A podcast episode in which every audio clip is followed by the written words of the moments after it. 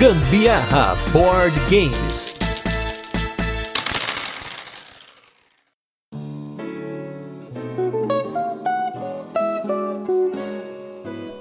Todos os gostos, hoje é dia de encher o buchinho, minha gente. Eu sou a Carol Guzmão. E eu sou Gustavo Lopes e esse é mais um episódio do Gambiarra Board Games, o seu podcast sobre jogos de tabuleiro, que faz parte da família de podcasts Papo de Louco. E hoje, no nosso episódio número 111, vamos falar de mais um dos jogos da nossa série sobre o Vital Lacerda. Porém, hoje vamos falar de um jogo leve, com poucas regras, cada ação tem poucos passos, sem ação executiva. Mas peraí, isso é um jogo do Vital Lacerda mesmo? Pois é, estamos falando de Mercado de Lisboa, do qual o Vital Lacerda é co-designer, junto com o designer Julian Pombo, que vai ser o nosso episódio de hoje. Mas antes, vamos para os nossos recadinhos e destaques da semana e logo a gente volta com a nossa resenha, onde a gente apresenta o jogo, comenta como ele funciona, depois a gente passa para as curiosidades, a nossa experiência com ele e a nossa opinião. E hoje aqui nos nossos destaques da semana nós temos dois jogos, um leve e um pesado, hein? Começando pelo leve, nós jogamos Paris La Cité de la Lumière, um jogo exclusivo para dois jogadores, publicado no Brasil pela Devir. E ele é um jogo bem interessante porque ele tem duas etapas, né? Na primeira etapa, a gente está montando o tabuleiro de jogo na caixa do próprio jogo, e na segunda etapa a gente coloca a nossa cidade, a gente monta a nossa cidadezinha de Paris em cima desse tabuleiro que foi montado nessa primeira fase do jogo, né? Eu achei ele bacana, mas eu preciso jogar ele um pouquinho mais, ele tá aqui em casa. O nosso amigo Rafael emprestou pra gente jogar, né?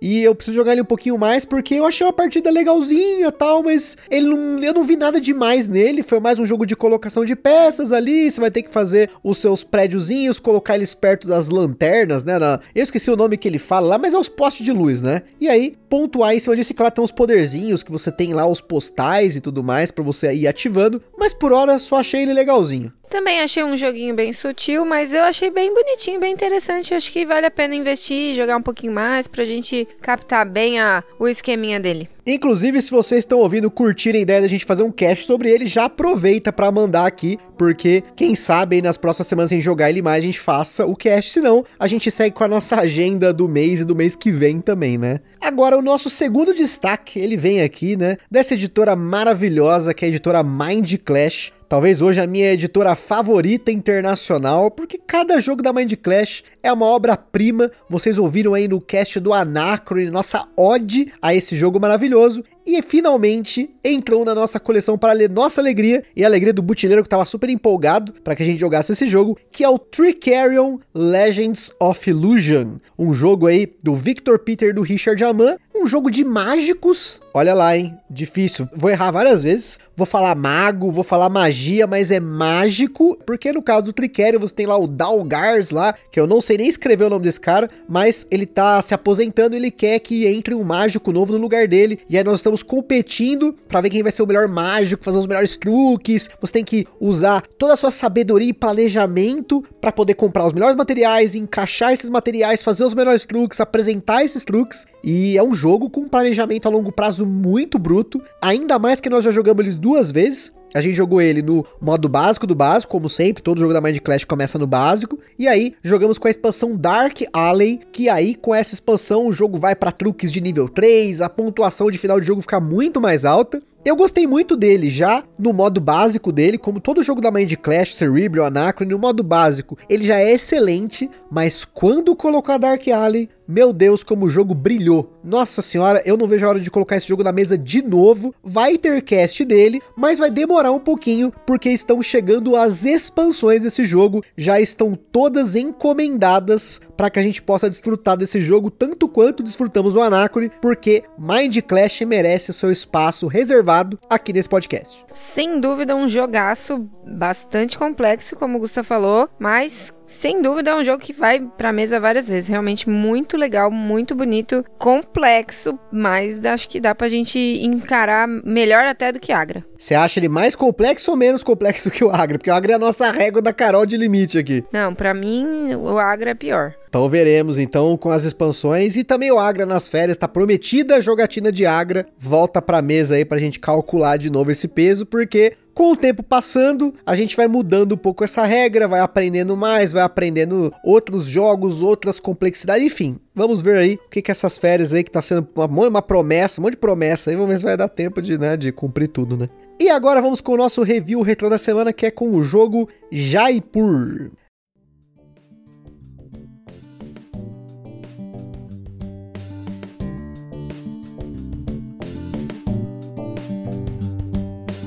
Jaipur foi tema do nosso cast número 53, do qual o jogo não havia sido publicado no Brasil. Hoje ele é publicado pela Galápagos Jogos. Na época eu paguei para ver se ele seria publicado, porque era um jogo que era muito pedido, um jogo que já tá no mercado há bastante tempo. A gente teve várias cópias do Jaipur, inclusive a nossa última cópia já foi pra frente, já comento sobre isso, mas eu imaginava que ele não seria publicado e aí a Galápagos trouxe ele na sua última edição. Jaipur é um jogo exclusivo para dois, então ele funciona muito bem aqui em casa, mas nós jogamos tanto Jaipur ao longo desses 10 anos que chegou o um momento que eu achei que era hora de aposentar o jogo. A gente trocou ele num Sagrada, que é um jogo que a Carol gosta muito, então foi uma troca que valeu a pena. A gente aproveitou bastante o Jaipur o suficiente para ter jogado ele bastante, ter curtido o esquema dele de negociação, de você fazer o seu set collectionzinho lá. A gente teve essa última edição também, mas sem a moeda de metal que veio pela Galápagos, foi só essa edição melhoradinha, com as fichas fichazinhas mais gostosinhas, assim, um, uma sensação tátil melhor.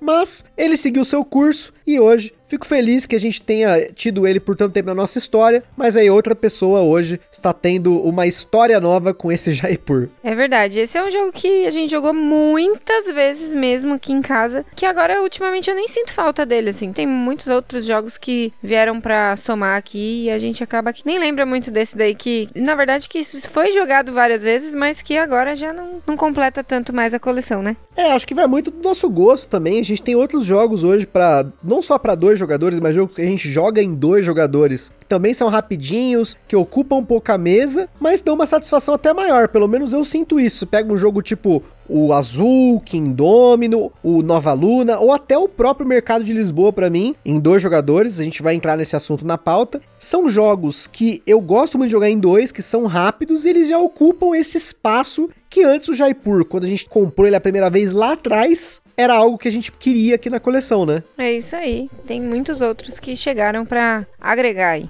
E agora vamos com o nosso cast da semana, o jogo Mercado de Lisboa.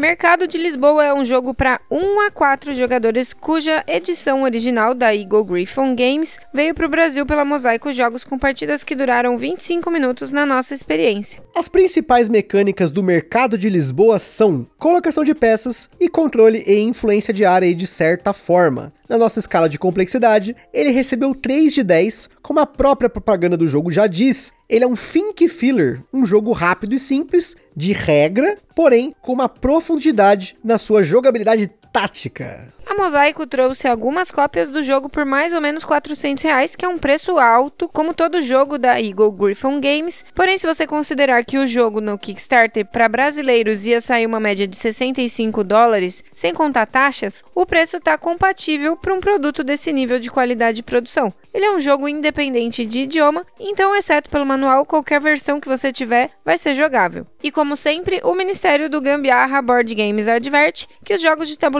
como qualquer hobby, pode acender na gente aquela vontade de sair comprando tudo, mas a gente recomenda que você não compre por impulso. Sempre procure a opinião de outros criadores de conteúdo. A gente, para ajudar nisso, coloca no site do Papo de Louco, na postagem de cada cast, alguns links de criadores de conteúdo. E também procurar por outras formas, como alugar alugar o jogo, jogar de alguma forma digital, para você tomar então a sua decisão. Para quem curte jogar online, ele está disponível no Tabletopia. Pelo menos até a data que esse cast foi gravado, ele estava disponível para jogar online também. Em Mercado de Lisboa, os jogadores estão desenvolvendo o Mercado de Lisboa, que inclusive lembra bastante o Time Out Market ou Mercado de Ribeira, que fica em Lisboa. Nesse mercado, os jogadores vão montar seus estandes, suas lojinhas ali, né? A gente vai chamar de lojinha o tempo todo, né? Vão abrir pequenos restaurantes que vão fortalecer essas lojinhas para poder atrair clientes com seus euros no bolso para poder gastar com as delícias oferecidas por essas lojinhas dos jogadores. O Mercado de Lisboa é um jogo de colocação de peças baseado no sistema de construção da cidade de Lisboa, que para quem já ouviu ou mesmo já jogou, o Lisboa vai conseguir pegar esse jogo ainda mais rápido. Mas mesmo para quem nunca viu, o Mercado de Lisboa é um jogo para se aprender em 5 minutinhos no máximo. No seu turno você só tem apenas quatro ações e diferente dos demais jogos do Vitor Lacerda, que cada ação é um procedimento com várias etapas, aqui cada ação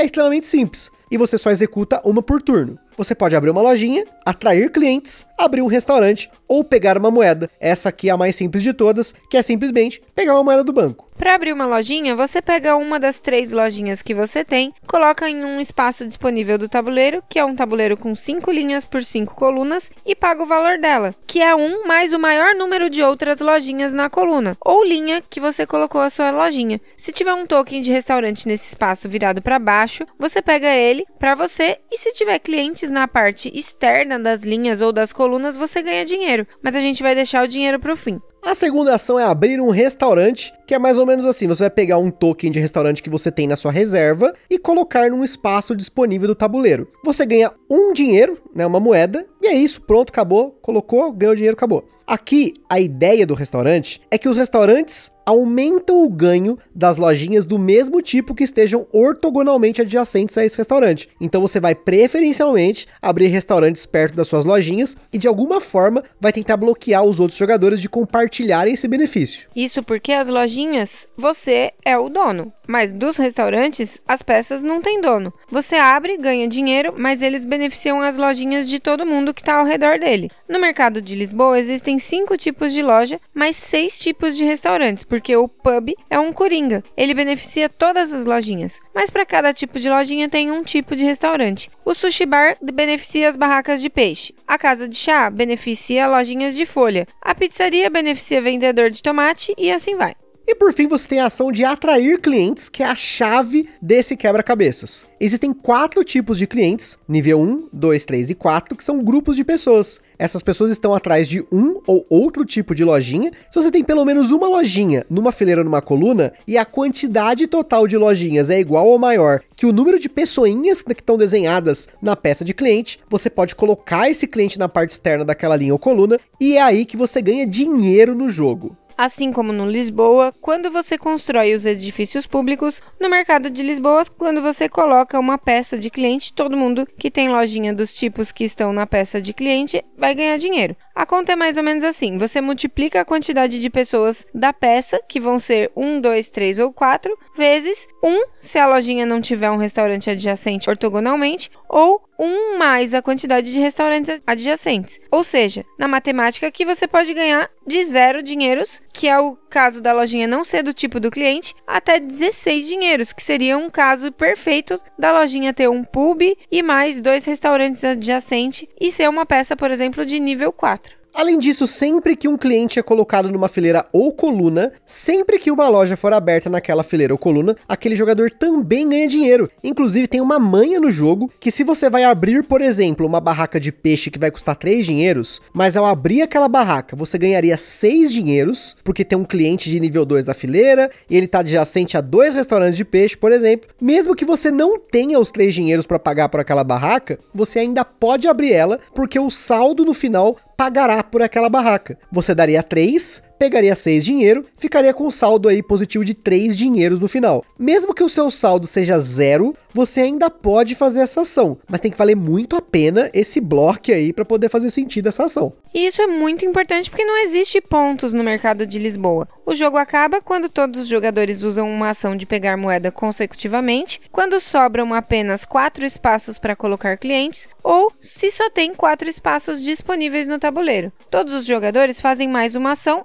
o jogador que disparou o fim do jogo, e ganha quem tiver mais dinheiro no final. A única coisa adicional aqui é que se você pegou um restaurante e terminou com ele sem abrir, você tem que pagar por ele. Em caso de empate, quem tem mais lojinhas ganha. E antes da gente continuar, queria comentar sobre nossos parceiros aí, em primeiro lugar, a Acessórios BG, essa empresa maravilhosa que faz acessórios para seus jogos, overlays, playmats e muito mais. Então, se você quer conhecer mais, entra lá no site deles www.acessoriosbg.com.br. Em segundo lugar, nós temos nosso evento parceiro que é o Board Game São Paulo, que no momento está acontecendo apenas de forma online, porém direto eles estão fazendo promoções, estão fazendo sorteios, é um monte de coisa bacana na página deles. Então confira lá no Facebook ou Instagram Board Game São Paulo. E por fim, a nossa loja parceira que é a Bravo Jogos, uma loja aqui do Grande ABC com excelentes condições de preços e frete para você comprar o seu jogo de tabuleiro. E se você comprar através do link que está na descrição desse podcast ou lá do nosso Instagram, você ajuda o Gambiarra Board Game sempre que você fizer uma compra sem gastar nenhum centavo adicional. E não se esqueça de seguir a gente lá no nosso Instagram, que é lá que a gente compartilha as fotos dos jogos que a gente fala aqui, principalmente o jogo da semana, mostra unboxings e também a gente compartilha as fotos das jogatinas da galera que marca a gente lá nos stories. Por lá, você também consegue falar com a gente, perguntar alguma coisa, mandar sugestão, fazer parceria se você por acaso tiver alguma coisa relacionada a jogos de tabuleiro, né?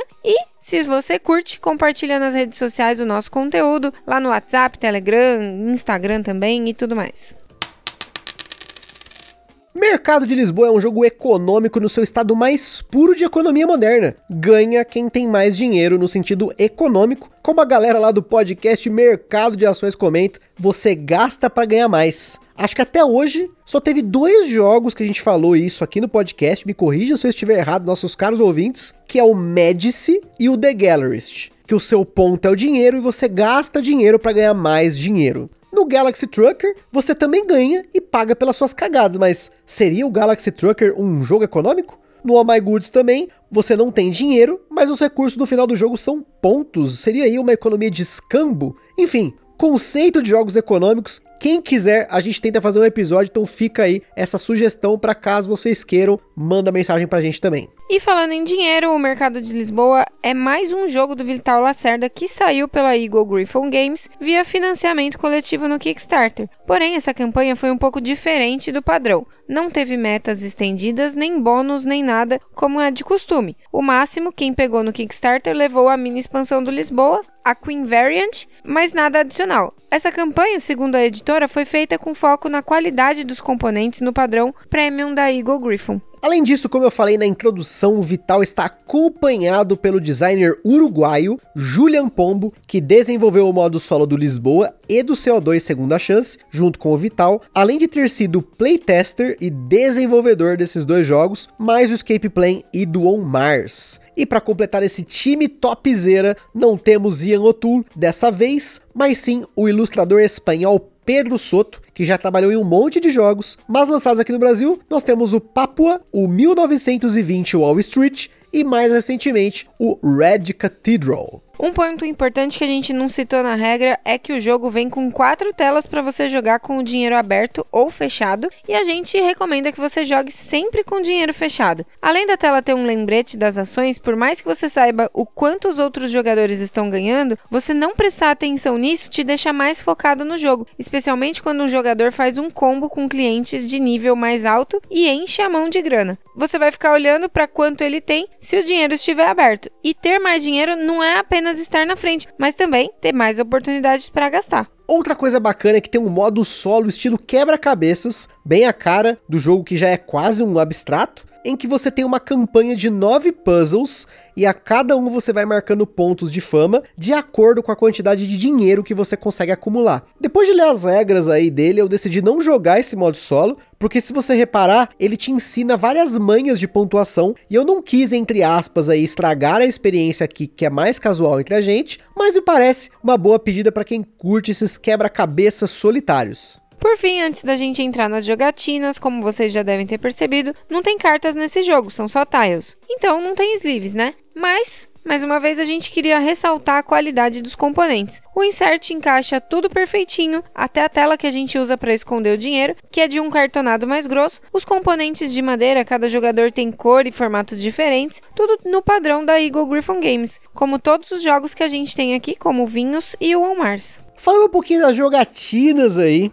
eu gostei muito do mercado de Lisboa para dois jogadores. Nós jogamos também em três jogadores e quatro jogadores e eu não gostei da experiência. Então, assim, é a minha experiência com o jogo que não foi bacana. Por quê? O mercado de Lisboa, ele tem um começo um pouco lento. Você abre uma lojinha, gasta uma moeda, pega um restaurante, ganha essa moeda de volta. Se você quer abrir uma lojinha nessa mesma fileira, você vai ter que ter uma moeda a mais, aí ou você coloca um cliente, ou você pega um dinheiro do banco. Então assim, ele tem um começo lento e ele demora um pouquinho para engrenar. Só que em 3 e principalmente em 4 jogadores, quando você começa a engrenar, o jogo acaba. E aí, sei lá, você pontua muito pouco, pelo menos na nossa experiência. Todos os jogos em 3 3 e 4 jogadores a gente pontuou muito pouco, então eu não senti a mesma satisfação que eu tive como jogando ele em dois jogadores. Eu joguei em dois jogadores com a Carol e eu também joguei em dois jogadores com a minha cunhada, a Gabi, e essas partidas foram muito legais, porque a gente acabava uma partida, começava uma outra, discutia as estratégias e tinha uma estratégia. Em 3 e 4 jogadores tá reagindo muito mais, porque você vai jogar a sua lojinha ali ou fazer a sua ação, tem mais três coisas acontecendo no tabuleiro, que tem 25 espaços, e quando chega em 21 dá o start do final do jogo, então eu não achei essa experiência satisfatória. Eu também achei que acabou muito rápido, foi tudo precoce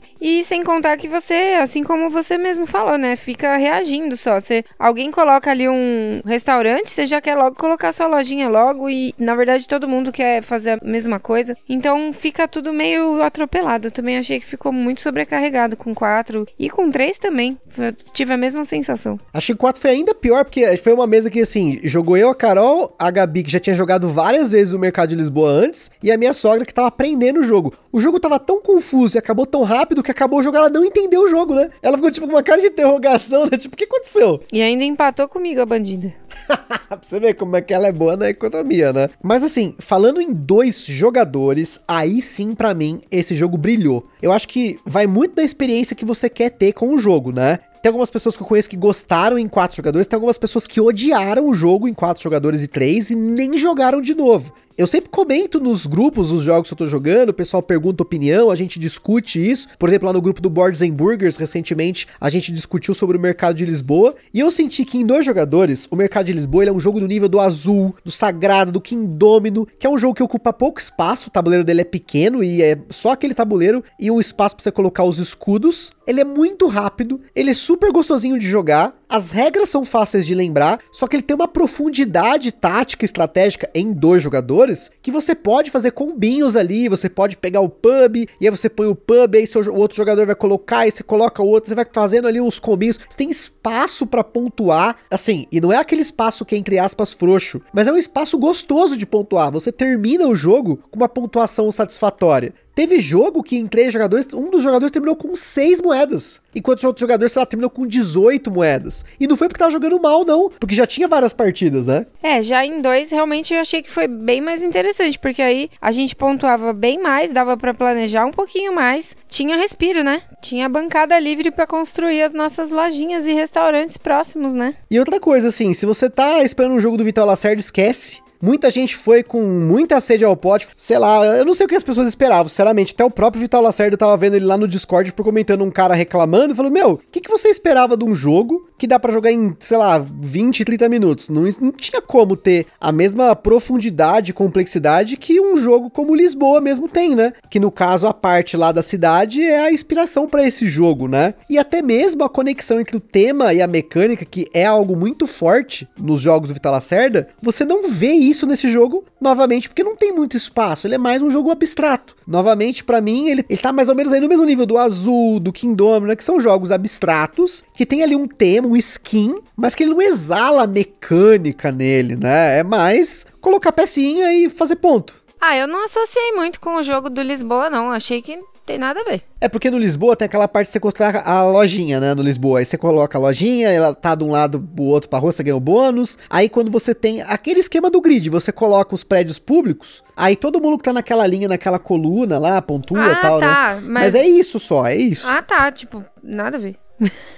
É, foi inspirado, isso que eu falei, foi inspirado. É, assim, foi né? só o esqueminha mesmo, só o gridzinho, porque de resto tem nada a ver. E só para finalizar, ainda falando sobre quatro jogadores, cara, a gente não jogou tantas partidas em quatro para poder chegar num nível que todo mundo tava fazendo os bagulho direito. Mas no final da partida, olha só uma coisa que aconteceu bem curiosa. Conforme você vai pegando os restaurantes, se você não constrói, como eu falei, você perde o ponto que você ganhou por ter pego ele do tabuleiro. Aí o que acontecia? Para não pontuar negativo no final do jogo aquele restaurante, o que, que a gente tava fazendo? Jogando esse restaurante no perto do final do jogo em cima dos outros jogadores, tipo, zoando o espaço do outro. Isso é um negócio que eu não achei legal. Eu achei que, novamente, em dois jogadores, isso não aconteceu. Por quê? Por mais que o tabuleiro seja o mesmo para 2, 3 e 4, em dois jogadores, ele tinha espaço pra gente se bloquear, pra gente pegar os recursos melhor ali e tal, tentar otimizar nossas ações, mas sem precisar, né, tipo, ter esse timing de ter que jogar fora o restaurante. Mas claro, isso porque, como eu falei, a gente não gostou tanto da experiência em 3 e 4 que a gente não insistiu muito a gente gostou mais em dois e foi aí o nosso foco, que é o que a gente mais joga aqui, né? É, a gente trabalhou com instinto de sobrevivência na, no mercado. Nossa, que viagem. Empreendedorismo. Você quer sobreviver como empreendedor? Ou você melhora muito o seu estabelecimento, ou você ferra o do colega e aí o povo vai vir comprar no seu. É, então, mas em 4 ali o negócio tá aparecendo 25 de março, né? Tá. Ou o Braz também, tudo igual. Eu já prefiro um negócio que não tem aglomeração. Mesmo antes da pandemia, eu nunca gostei de aglomeração, então não sou muito fã desses 25 de março, Brás, Mercadão aqui de São Paulo, né? Já eu adoro, gostaria de estar lá, agora. Deus me dibre, pelo amor de Deus. Mas é isso aí, pessoal. Acho que a gente fica aí com a recomendação do mercado de Lisboa para você que gosta de jogar de, em dois jogadores. Como sempre, procure perguntar para outras pessoas que jogaram a opinião delas, principalmente com o jogo em 3 e 4 jogadores. Você vai ter aí mais munição para você decidir se esse é um jogo bacana para você. Afinal, ele é um jogo leve, um jogo mais família, mas com preço elevado por conta da produção. Então tem que pesar bem aí antes de você comprar o jogo pensando em jogar em mais gente e ter esse mesmo problema que a gente teve. Mas, se você costuma jogar em dois aí, gente, tá mais jogar em casal, você que tá aí na pandemia com seu marido, com a sua esposa, tal, jogando esses joguinhos abstratos, é uma ótima pedida. Se você já tem, por exemplo, esses jogos que eu comentei e curte jogar esses jogos na mesma pegada. É isso aí, gente. É um jogo bem bonitinho, bem trabalhadinho e que dá bastante dorzinha de cabecinha. Porque você tem que ser guerreiro para conseguir conquistar seu espaço. Tem que fazer o seu quebra-cabeça ali, senão já viu, vai pontuar bem pouco. É isso aí. Bora enriquecer a custa dos, dos compradores de alimentos. iFood não passará. Ô louco, que isso, gente. Então, é isso aí, pessoal. A gente fica por aqui com mais um episódio do Gambiarra Board Games. Aquele forte abraço e até a próxima. Até, beijo, fui.